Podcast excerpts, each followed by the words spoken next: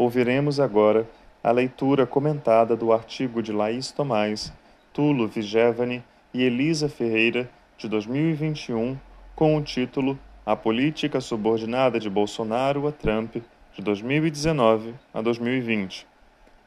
Feita pela pesquisadora do Labmundo Kathleen Winter, mestranda do Programa de Pós-Graduação em Ciências Militares da SM, realizada na plenária do Grupo Labmundo no dia 29 de novembro de 2021. As plenárias do Labmundo são encontros mensais para discussão de temas relacionados às agendas de pesquisa do grupo. Para mais informações, acessem o site labmundo.org.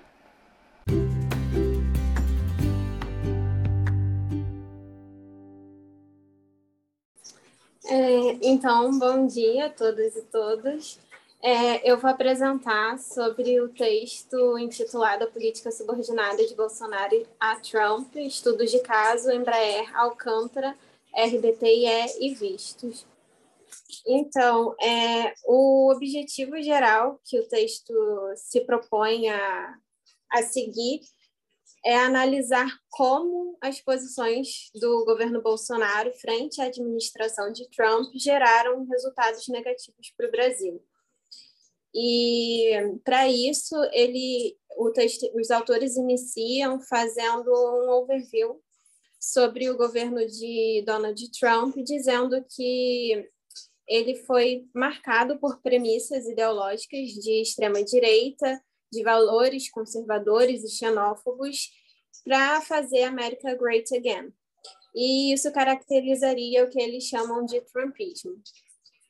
E fazendo um paralelo com o governo Bolsonaro, desde o início da sua campanha para a presidência, ele enxerga esse trumpismo como um caminho para alcançar o ocidentalismo a partir da, da agenda ideológica que, que ele defende.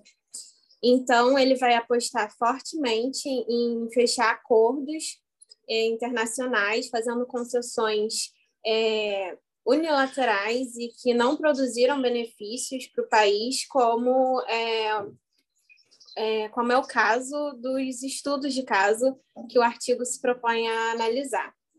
E, nesse sentido, essas concessões propostas é, pelo governo os autores apontam que são totalmente assimétricas e, e apesar de serem assimétricas, é, elas não incomodam o governo porque é, reflete a visão de mundo do presidente.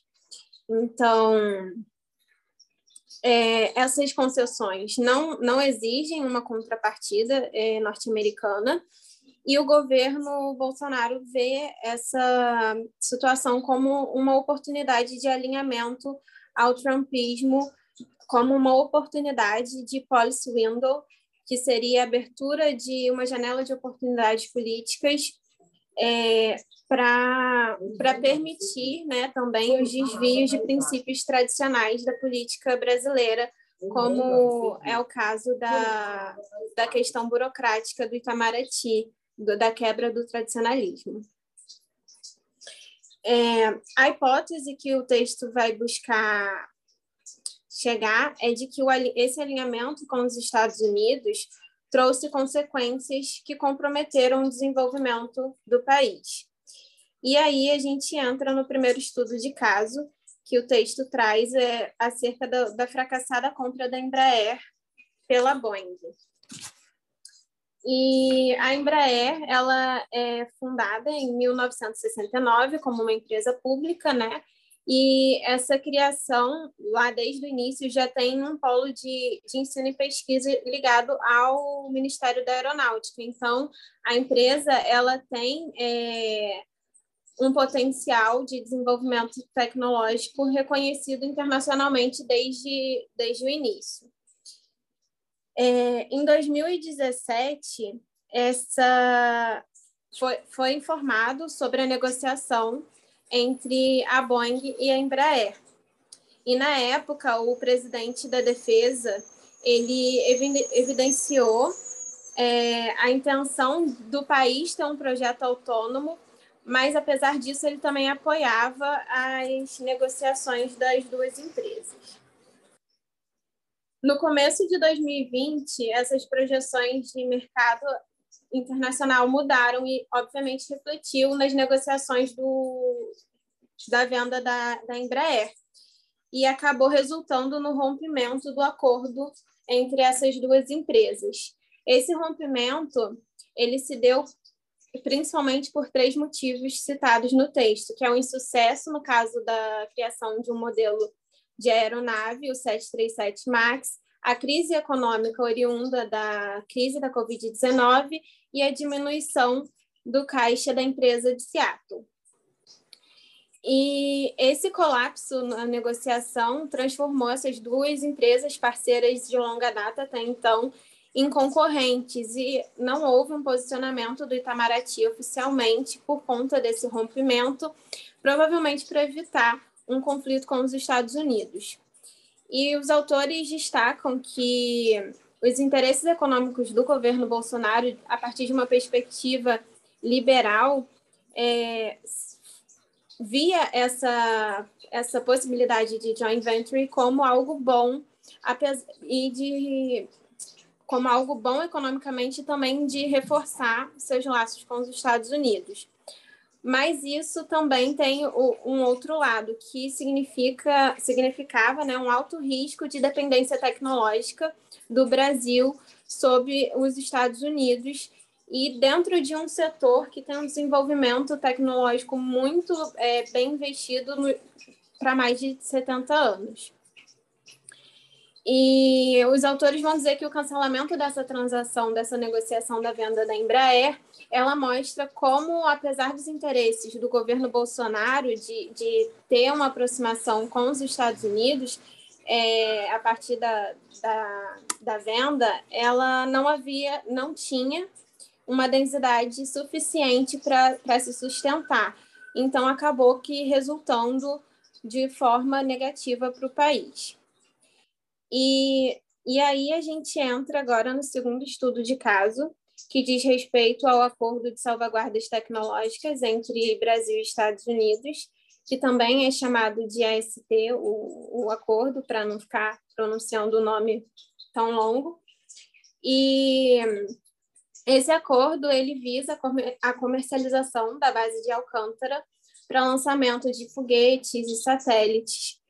E né, esse acordo ele começou durante o governo de FHC, teve, o, teve seu veto nas duas casas do Congresso e, e assim permaneceu durante governos petistas, sendo retomadas negociações durante o governo Temer, durante o governo Temer e de, foi de fato ratificada com o governo Bolsonaro. E a politização do assunto se deu no sentido de que é, é interessante pra, para os Estados Unidos e para vários outros países a, o lançamento de, de foguetes e satélites a partir dessa base, porque ela é estratégica, ela se localiza perto da linha do Equador, o que torna é, o consumo de combustível menor para esses lançamentos e também, caso aconteça de alguma parte cair, ela está perto da costa, então cai, cai no mar e também é, as condições climáticas favorecem os lançamentos de satélites, então seria é algo assim estratégico e que, que chama atenção. E esse acordo ele previa a comercialização, mas ele tinha dispositivos assimétricos e não não exigia contrapartidas norte-americanas, além de ter algumas, alguns dispositivos que colocavam em questionamento a soberania brasileira. E aí o texto, os autores destacam três pontos, que é o ponto geopolítico, de tecnologia e comercial. No quesito geopolítico, ele cita como exemplo é que o acordo ele prevê que é, o Brasil ele não poderia fazer lançamentos na base de países que não pertencem ao MTCR, que são e a China faz parte desse grupo de países. E, além de fazer parte desse grupo de países, a China também é um grande parceiro no setor é, aeroespacial com o Brasil. Então, colocaria em xeque, provavelmente ocasionaria algum conflito na relação Brasil-China. No que tange a questão da tecnologia, o acordo, ele e aí também em conjunto com a parte comercial, o acordo ele não prevê, quer dizer, ele prevê que todo o financiamento que fosse conseguido com a comercialização da base, ele não poderia ser aplicado para a produção, por exemplo, de veículos de lançamento de satélites brasileiros, ou seja, não seria possível que o Brasil investisse em desenvolvimento tecnológico aeroespacial. Então, é, não seria não seria algo interessante tanto tecnologicamente quanto comercialmente. E aí os autores eles também vão analisar é, esse insucesso do AST como uma tentativa do governo Bolsonaro em se reaproximar é, com os Estados Unidos. E o terceiro estudo de caso, que é o RDTIE, que é um acordo de pesquisa, desenvolvimento, teste e avaliação. Segundo o Ministério da Defesa, esse acordo ele é um caminho para que os Estados Unidos e o Brasil desenvolvam é, projetos militares futuros que gerem novas capacidades e estejam aliados com interesses dos dois países. Esse acordo ele dá continuidade, ele é, ele é a continuidade do Master Information Extend Agreement, que é um acordo que foi assinado durante os governos petistas de longo prazo, então ele é previsto para acabar em, em 2032. E tanto esse acordo quanto o RDTIE, eles foram possíveis graças ao Defense Cooperation Agreement, também assinado durante a gestão Lula e ratificado é, durante a gestão Dilma. E por que, que é, isso é importante? Porque quando o RDTIE ele foi assinado em 2020 e enviado ao Congresso nesse mesmo ano, os setores militares norte-americanos defenderam que o acordo ele não precisava passar pelo Congresso para ser ratificado, no caso, Congresso brasileiro, porque ele já havia sido aprovado é, nas gestões de Dilma e Lula. Mas é, o Ministério da Defesa ele entendeu que o acordo é legalmente vinculante entre as nações, então ele ainda assim precisaria de aprovação do, do Congresso. É, mas essa aproximação é, no âmbito militar do Brasil e Estados Unidos, ela acaba reforçando a sincronia desses dois países em assuntos como é o caso da Venezuela. E o argumento que os, autor, que os autores trazem é de que esse acordo ele favore, favoreceria o Brasil no desenvolvimento de tecnologias de ponta na área militar, além de facilitar o acesso a tecnologias sensíveis. Quem defende o acordo, né, no caso, traz, é, diz traz esse argumento. Contudo, esse acordo ele não envolve transferência de tecnologias críticas para o Brasil. E a maior parte dos fundos ele é destinado às empresas norte-americanas. E em 2019, em janeiro, Bolsonaro ele faz uma reunião com o ministro da Defesa, do Gabinete de Segurança Institucional, das Relações Exteriores, da Ciência, Tecnologia, Inovações e Comunicações, e também com representantes do Ministério da Economia e das três Forças Armadas, para poder. Ui! Voltei numa coisa que. Voltei demais, peraí.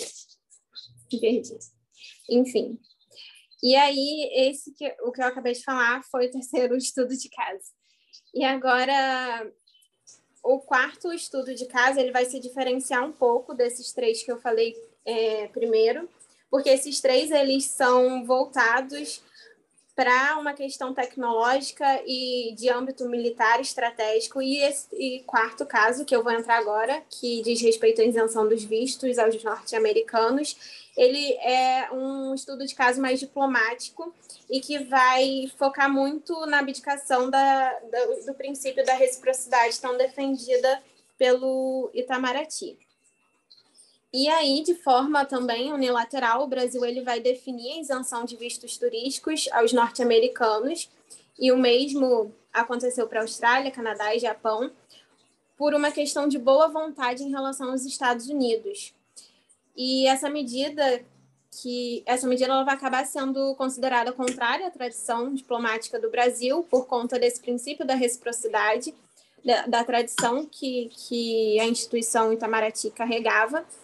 E um dos argumentos favoráveis a essa isenção é de que essa, essa tomada de decisão ela pensava incentivar o emprego e a renda no país e além disso é, esses países que foram contemplados tinham alto poder têm alto poder aquisitivo e baixo risco migratório. Então não seria algo benéfico para o país. Mas ele também é, é, alvo de muitas críticas e o ex-presidente Celso Amorim, ex-presidente, não, perdão, ex-ministro das Relações Exteriores Celso Amorim, ele vai criticar justamente essa questão da reciprocidade e vai dizer que essas, essas, essas isenções elas deveriam acontecer apenas durante negociações com países mais pobres que o Brasil além de que isso também depõe sobre nossa própria credibilidade. E o que esses quatro estudos de casos têm em comum é que a capacidade do Brasil de negociar e, e de barganhar ela acabou sendo debilitada.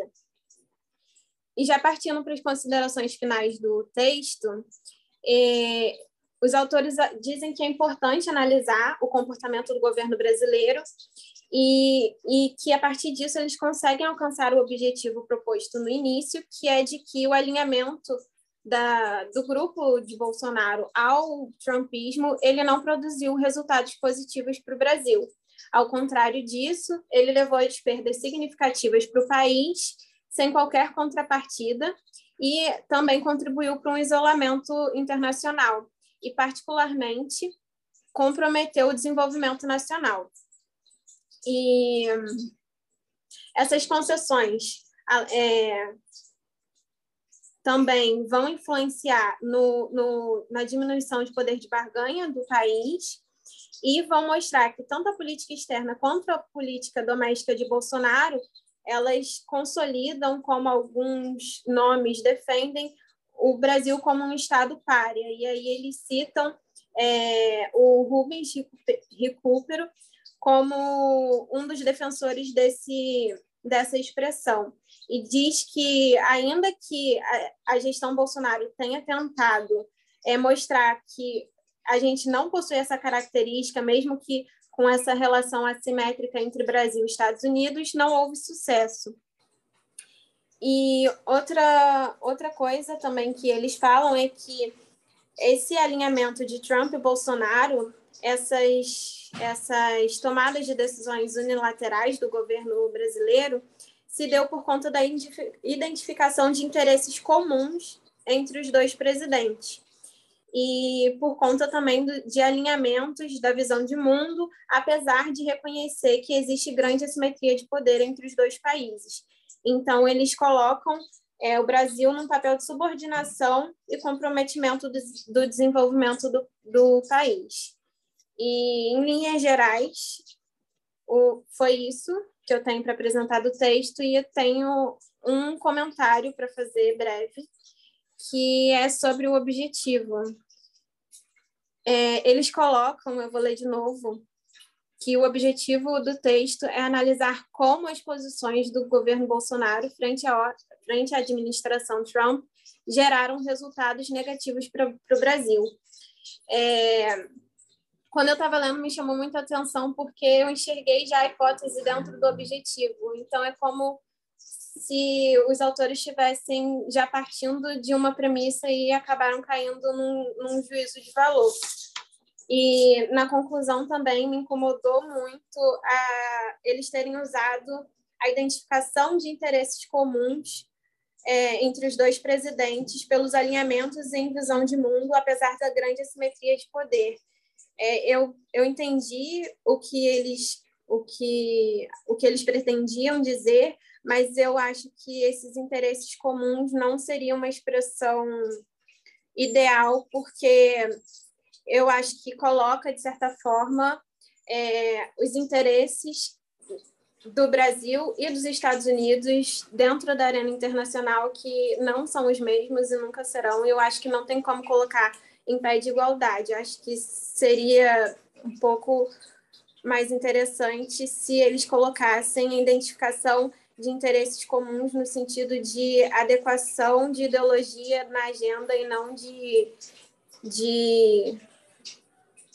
de assimetria de poder. É isso.